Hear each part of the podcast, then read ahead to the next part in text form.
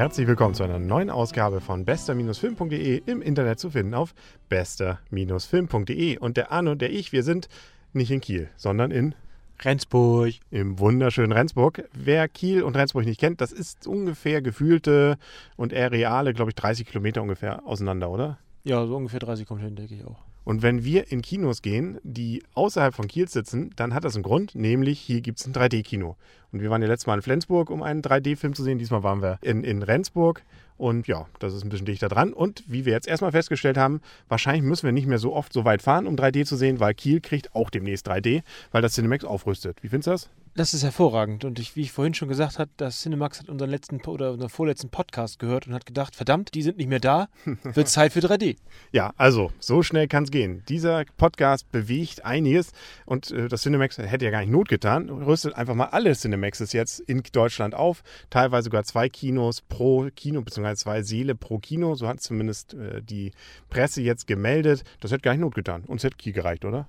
Eins hätte auf jeden Fall gereicht. Ja. ja, genau. Und wir haben jetzt, also wir wollen ja eigentlich über Filme reden, und zwar reden wir heute über Coraline. Doch Coraline in 3D, Stop-Motion-Technik, ein Film, um dem es ähnlich vielleicht äh, vergleichbar ist mit äh, Nightmare Before Christmas. Wie hat er dir gefallen? Der war sehr fantasiereich, sehr anders, interessante Story, witziges oder witziges Quatsch. Eine sehr nette, gute, gut gemachte Story sehr langsam, nimmt sich Zeit, den Film aufzubauen. Manchmal finde meines Erachtens etwas zu langsam, aber also sehr vergleichbar mit Nightmare Before Christmas. Einfach, also ein echt, also sehr fantasiereicher Film. Nur mit weniger Singen. Nightmare Before Christmas war ja auch viel Gesang. Das hat man hier meines Erachtens auch zum Glück nicht ganz so ausgeweitet. Es gibt, glaube ich, zwei Lieder und die sind auch relativ kurz. Also es geht hier um Coraline. Coraline ist ein kleines Mädchen, die zieht in ein neues Haus ein, das so ein bisschen einsam liegt und äh, da entdeckt sie eine Tür.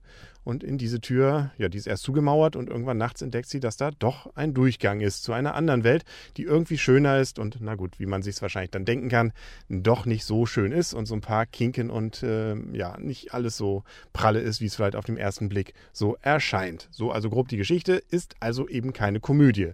Das vielleicht könnte man ja manchmal bei solchen Animations- und Top-Motion-Technik-Filmen ja denken, dass es sowas wie Wallace und Gromit ist. Ja, da ist es eben irgendwie alles Slapstick. Nö, hier nicht. Also viel gelacht haben wir nicht. Äh, nee, ist es auch nicht. Es ist eher so ein klein bisschen Spannung. Ich möchte Horror, ist zu viel gesagt, aber es geht manchmal in die Richtung. Und es gibt insbesondere extrem viele Ideen. Also das, was sie so aus vielen Kleinigkeiten, also überall gibt es irgendwas zu entdecken, was bewegt sich. Und insbesondere gibt es auch eine ganze Menge ja, an, an wirklich äh, süßen Sachen, aber eben auch spannenden. Also allein dieser Garten, wie der sich dann entfaltet. Oder auch, ja, wenn sie da in die Luft gehen. Oder das Haus selber, an jeder Ecke ist irgendwas Spannendes dort. Zumindest in dieser anderen Welt. Und auch dieser Kontrast ist ziemlich gut hergestellt und sehr interessante Figuren. Und wie gesagt, allein schon, weil das auch mit Puppen was zu tun hat, diese Welt dann einzufangen, ähm, das ist ist äh, ja meines Erachtens schon richtig toll gelungen.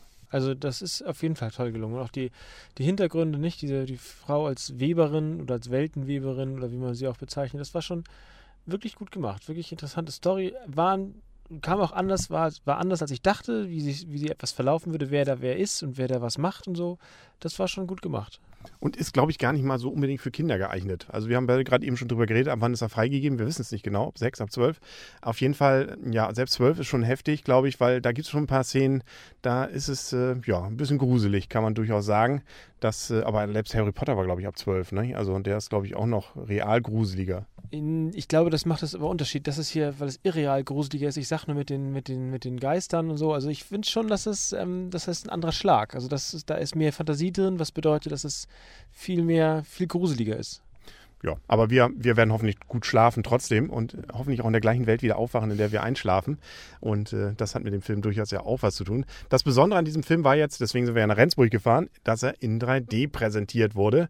Und erstens, die 3D-Effekte waren wieder gut. Und das, was mir aufgefallen ist, im Gegensatz zu Ice Age, den wir ja zuletzt als 3D-Film gesehen haben, war es hier nicht so penetrant. Also bei Ice Age 3 war es immer so, dass man das Gefühl hatte, oh, sie wollen jetzt auch zeigen, dass es funktioniert. Nicht ganz so heftig, wie man es vielleicht befürchtet hatte damals, aber schon so, dass man merkt, oh, hier, da wollen sie zeigen, da fliegt was einem entgegen. Das war hier gar nicht. Ich habe die 3D-Technik dann irgendwann vergessen, aber im positiven Sinne vergessen, dass ich mich wieder habe in einen Film fallen lassen können, ohne dass ich ständig denke, oh, ist das toll, wie 3D das da alles ist.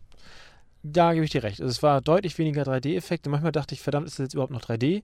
Oder wozu habe ich, hab ich eine Brille auf, die mir Kopfschmerzen macht? Aber dann manchmal war halt schon kam halt schon rüber, es ist 3D und es ist halt das Besondere dabei, dass es tatsächlich an bestimmten Ecken 3D ist und auch nur bestimmte Effekte 3D sind. Das macht schon, also der Film ist immer noch gut ohne 3D, sicher, aber bestimmte Sachen unterstützt er halt einfach. Das ist wirklich gut gelungen.